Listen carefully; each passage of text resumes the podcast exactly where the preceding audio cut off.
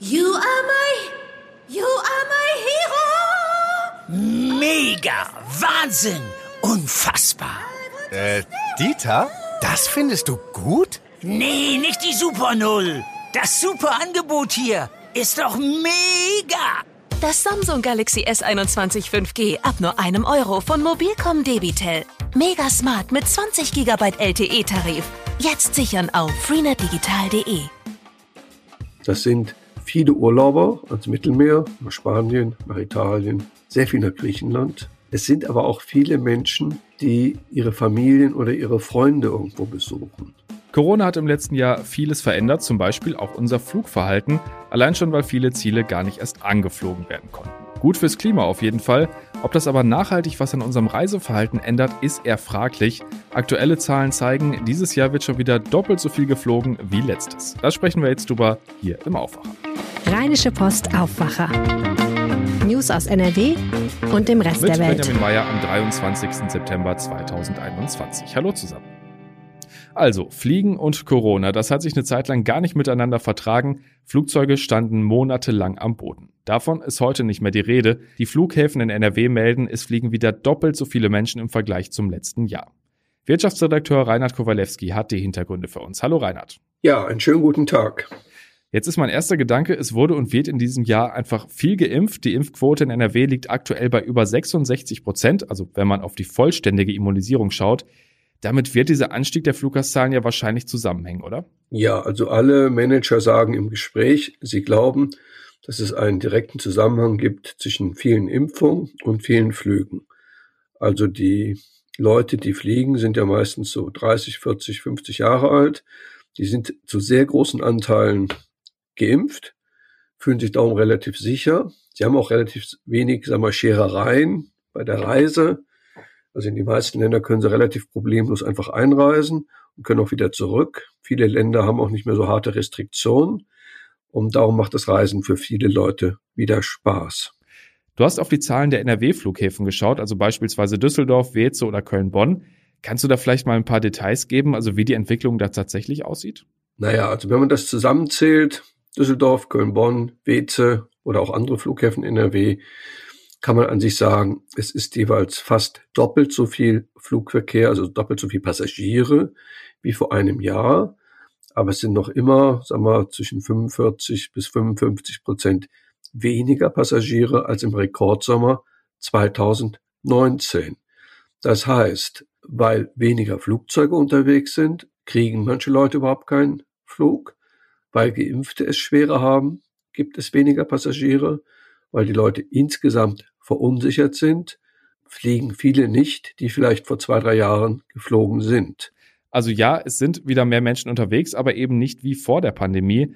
Ähm, inwiefern merken die Flughäfen denn vielleicht eine Veränderung im Flugverhalten der Menschen? Also tausende Menschen saßen und sitzen ja zum Beispiel im Homeoffice. Ja, also der Chef von Eurowings, Jens Bischoff, hat zu mich erzählt, dass sie überwiegend schon Privatreisende jetzt haben. Das sind viele Urlauber ans Mittelmeer, nach Spanien, nach Italien, sehr viel nach Griechenland. Es sind aber auch viele Menschen, die ihre Familien oder ihre Freunde irgendwo besuchen. Also in ganz Osteuropa, in Italien, in Spanien sind ja viele Familien von Menschen, die in Deutschland arbeiten oder hier studieren. Und da fahren viele jetzt mal nach Hause für ein paar Wochen oder auch in die Türkei. Geschäftsreisende kommen auch so langsam, sagen die Manager der Airlines, sagen auch solche Leute bei Henkel, bei Bayer, bei Deutsche Telekom, weil natürlich trotz aller Videokonferenzen gelegentlich wollen die Leute sich dann doch sehen. Sie werden sich dauerhaft seltener sehen als bisher. Also Manager bei den großen Unternehmen werden nicht mehr drei Tage in der Woche im Flugzeug sitzen, sondern vielleicht nur noch einen Tag, weil sie einfach sehen, sehr viele Las Sachen lassen sich sehr gut per Videokonferenz erledigen. Weniger fliegen ist auch besser. Auf jeden Fall besser fürs Klima. Jetzt äh, starten in NRW die Herbstferien ab dem 9. Oktober. Das müsste also genau zu dem Flugverkehr passen, der jetzt wieder ansteigt, also die Privatreisen. Mit welcher Auslastung rechnen denn die NRW-Flughäfen? Also der Flughafen Düsseldorf rechnet in Herbstferien mit bis zu 380 Flügen am Tag. Das wären ungefähr 60 Prozent so viel wie vor zwei Jahren, erheblich mehr als vor einem Jahr. Eurowings hat mir gesagt, sie wären schon weitgehend ausgebucht für die Herbstferien. Ich habe mir aber so ein paar Ziele mal angeguckt. Rom, Barcelona. Also wenn man sich so ein bisschen umschaut, sagen wir so richtige Schnäppchen gibt es nicht mehr. Aber es sind auch nicht alle Flüge sehr teuer. Ich sag's mal so. Wenn ich am Samstag des Ferienstarts unbedingt nach Barcelona will oder nach Palma de Mallorca, kann ich mein Konto sehr gut leeren. Also da, das wird sehr teuer. Aber wenn ich bereit bin, erstmal drei, vier Tage zu warten, bis ich so eine Reise mache, da gab es schon einige Tickets für 100 Euro, allerdings ohne Gepäck. Das muss jetzt jeder für sich selber wissen. Sind 100 Euro wenig oder viel? Es ist gemessen an bestimmten Schnäppchen vor zwei, drei Jahren, ist es relativ viel. Gemessen daran, wie teuer Fliegen vor 10 oder 20 Jahren war, ist es immer noch günstig. Du hast auch mit Reiseveranstaltern gesprochen, zum Beispiel mit dem Düsseldorfer Veranstalter Altours. Wie schauen die denn auf den Herbst? Die sagen alle, es gibt noch relativ günstige Reisen, zum Beispiel nach Mallorca. Ich habe mir das auch gestern mal angeguckt und das stimmt. Also für 500 Euro kann man eine Woche dahin. Aber auch da ist wieder die Frage.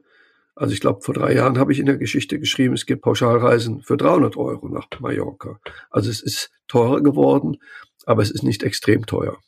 Beliebtes Urlaubsziel sind ja die Kanaren, natürlich auch von vielen NRW-Reisenden. Und wir wissen, auf La Palma ist der Vulkan Cumbre Vieja ausgebrochen. Inwiefern wird die Insel jetzt überhaupt noch von Fliegern angeflogen? Also wir haben uns den Flugplan des dortigen Airports angeschaut. Im Moment ist er voll in Betrieb. Der ist auch nicht ganz so nah an dem Vulkan.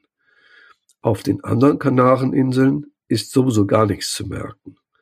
Die Rheinische Post hat ja auch mit einem Vulkanologen gesprochen, der sagt, er glaubt, dass alles ganz unverändert weitergeht. Ich habe sogar die Flugpreise getestet. Man ist ja irgendwie neugierig, so im Sinne von, na, jetzt Schnäppchen, billig nach Palma. Also in den Herbstferien kostete der Flug am Samstag nach ähm, auf die Insel, wo jetzt der Vulkan ausgebrochen ist, um die 500 Euro ohne Gepäck. Das ist also wirklich kein Schnäppchen. Das heißt, die meisten halten an ihren Plänen fest. Da gibt es ja sehr viele Ferienhäuser auf der Insel. Äh, jetzt am Wochenende war der Preis um die 200 Euro.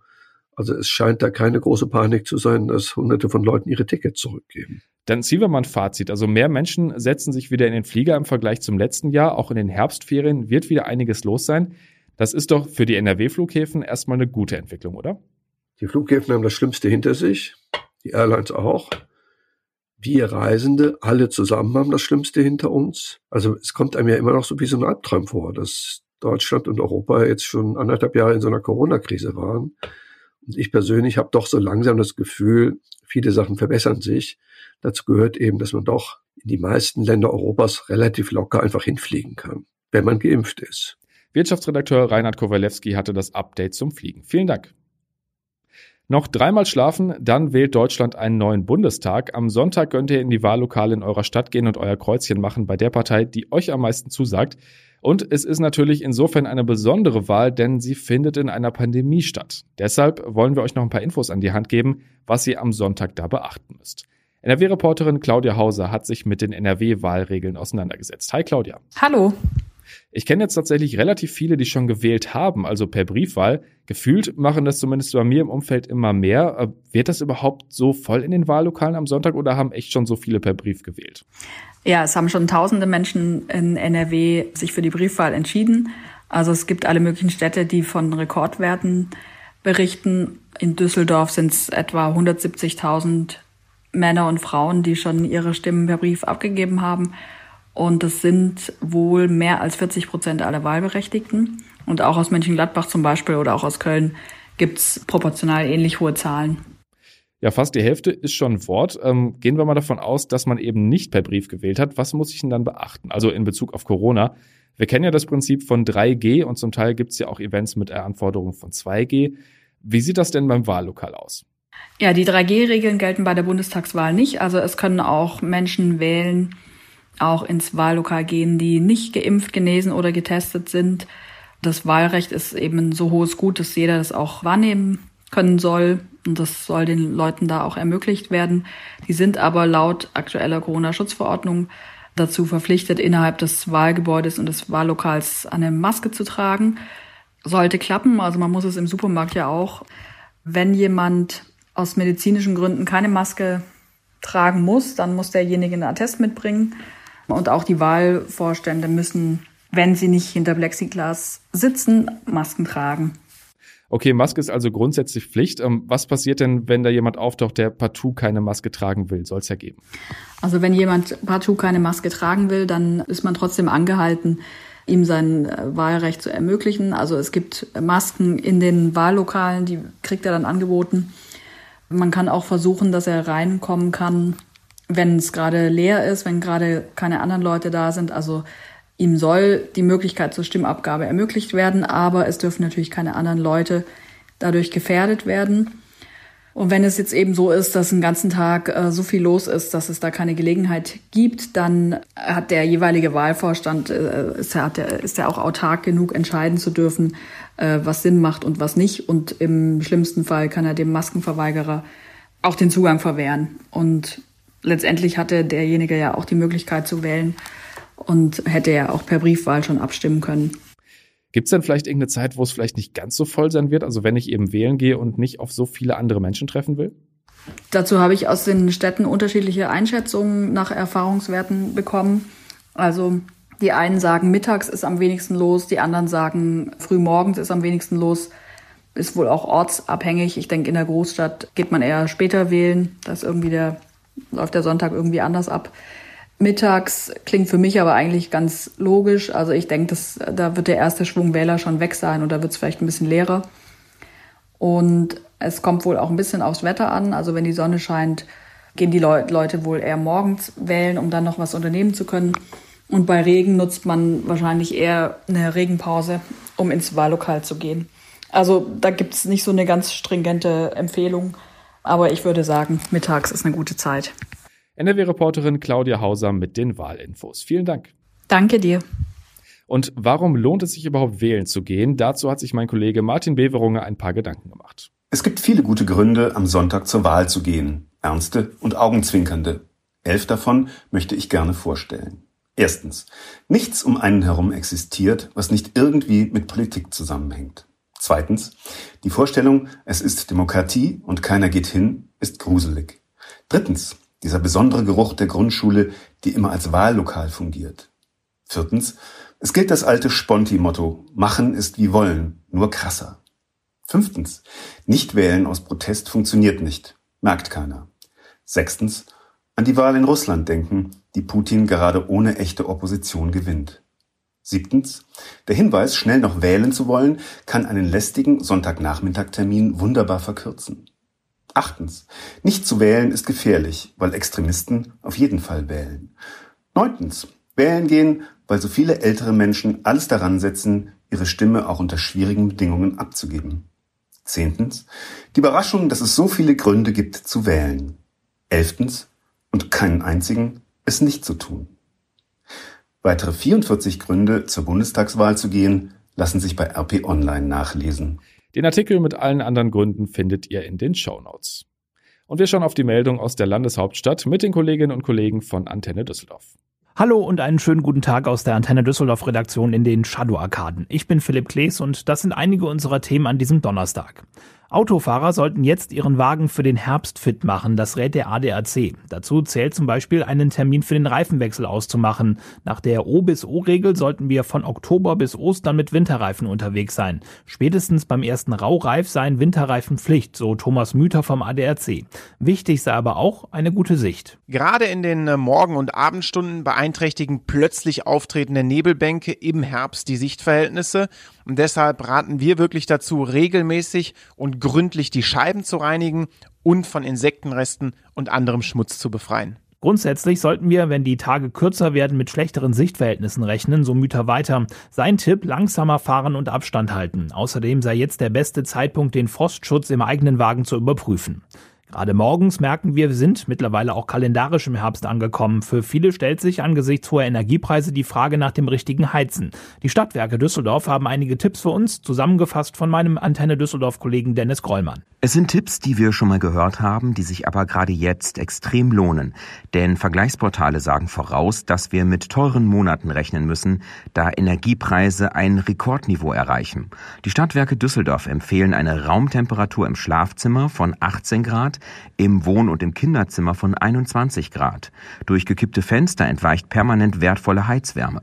Deswegen wird Stoßlüften empfohlen, was auch Schimmel vorbeugen kann. Wichtig ist auch, die Heizkörper bei Bedarf zu entlüften. Eltern und Kinder können sich wieder auf ein abwechslungsreiches Programm bei den Düsselferien freuen. Gute zwei Wochen vor den Herbstferien gibt es noch einige freie Plätze. So können Kurzentschlossene noch aus Ferienfahrten und einigen Aktivitäten hier bei uns in der Stadt auswählen. Für beide Herbstferienwochen gibt es noch Angebote in vielen Stadtteilen, ob Sport, Theater oder andere Aktivitäten. Das Programm beginnt immer morgens und erstreckt sich bis in den Nachmittag, was für berufstätige Eltern interessant sein könnte. In Garresheim arbeiten Kinder zum Beispiel eine Woche lang an einem Theaterstück mit dem brennenden Thema Klimawandel. In Bilk trifft man sich jeden Tag, macht Ausflüge und kocht gemeinsam das Mittagessen aus nachhaltigem Anbau. Die Ferienfahrten erstrecken sich über eine ganze Woche, Busfahrt und Verpflegung sind inklusive. Und alle Tipps rund um den Herbst haben haben wir auch online gestellt bei den Nachrichten auf antennedüsseldorf.de.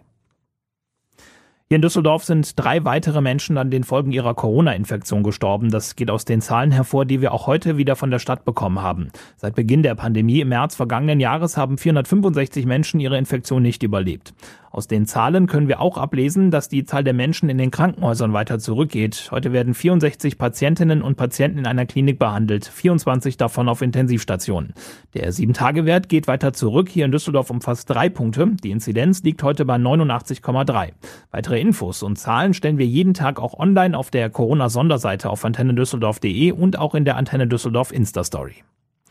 Auf der Immermannstraße werden wir in Zukunft auch Straßenschilder auf Japanisch sehen können. Das soll die zuständige Bezirksvertretung für die Innenstadt nächste Woche beschließen. Das Viertel rund um die Straße ist weltweit als Little Tokyo bekannt. Insgesamt leben in unserer Stadt über 8000 Japanerinnen und Japaner. Dutzende Restaurants, Einkaufsläden und das Nikko Hotel reihen sich im japanischen Viertel aneinander. Bürger hatten angeregt, dort auch Straßenschilder mit japanischen Schriftzeichen aufzuhängen. Die Stadtverwaltung hat dem auch schon zugestimmt, auch weil sie mit einem positiven Marketing-Effekt auch für den Tourismus rechnet. Weil es in Little Tokyo schon sehr viele Ampeln und Verkehrszeichen gibt, können die neuen Schilder allerdings nur an den beiden Enden der Immermannstraße aufgehängt werden, zum Bahnhof und zu den Shadow-Arkaden hin. Fans der DEG haben am Abend ein Wechselbad der Gefühle erlebt. Das Team hat trotz einer 4 zu 1 Führung beim Auswärtsspiel in Ingolstadt noch mit 4 zu 5 nach Verlängerung verloren. Verteidiger Niklas Heinziger war entsprechend geknickt. Und im letzten Drittel darf uns das auf keinen Fall so passieren, dass wir das Spiel dann so aus der Hand geben, dass wir dann bei einer 4-1-Führung am Ende noch 5-4 in Overtime verlieren. Die Tore für die DEG schossen Carter Proft, Tobi Eder, Jerry D'Amigo und Bernhard Ebner. Schon morgen geht es für die DEG weiter, dann ist sie bei Meisterschaftskandidaten München zu Gast. Mit zehn Punkten aus fünf Spielen liegen die Düsseldorfer aktuell auf dem vierten Tabellenplatz der deutschen Eishockey-Liga. Die Antenne Düsseldorf Nachrichten nicht nur im Radio und hier im Aufwacher Podcast, sondern rund um die Uhr auch online auf unserer Homepage antennedüsseldorf.de. Und das hier könnte heute noch zum Gesprächsthema werden. In Wuppertal wird die Skulptur Tuffy zurück auf ihr Fundament gesetzt. Die steinerne Elefantenfigur war während des Hochwassers weggespült worden. Jetzt soll ein Kran sie wieder auf ihren alten Platz setzen. Die darüber verlaufende Schwebebahnstrecke in Bramen muss dafür zeitweise abgestellt werden. Und im NRW-Landtag geht es heute nochmal um den mutmaßlich geplanten Anschlag auf eine Synagoge in Hagen. Vor gut einer Woche gab es deshalb einen großen Polizeieinsatz und dazu erstattet jetzt der Innenministerbericht. Und zum Schluss natürlich der Blick aufs Wetter. Das sieht gut aus für heute. Relativ viel Sonne bei 18 bis 22 Grad. Erst gegen Abend gibt es vereinzelt ein paar Schauer und das zieht sich dann auch durch die Nacht. Auch Freitag dann immer wieder regnerisch, aber weiter um die 20 Grad. Und das war der Aufwacher am 23. September 2021. Danke fürs Zuhören und habt einen schönen Tag. Mehr Nachrichten aus NRW gibt's jederzeit auf RP Online. rp-online.de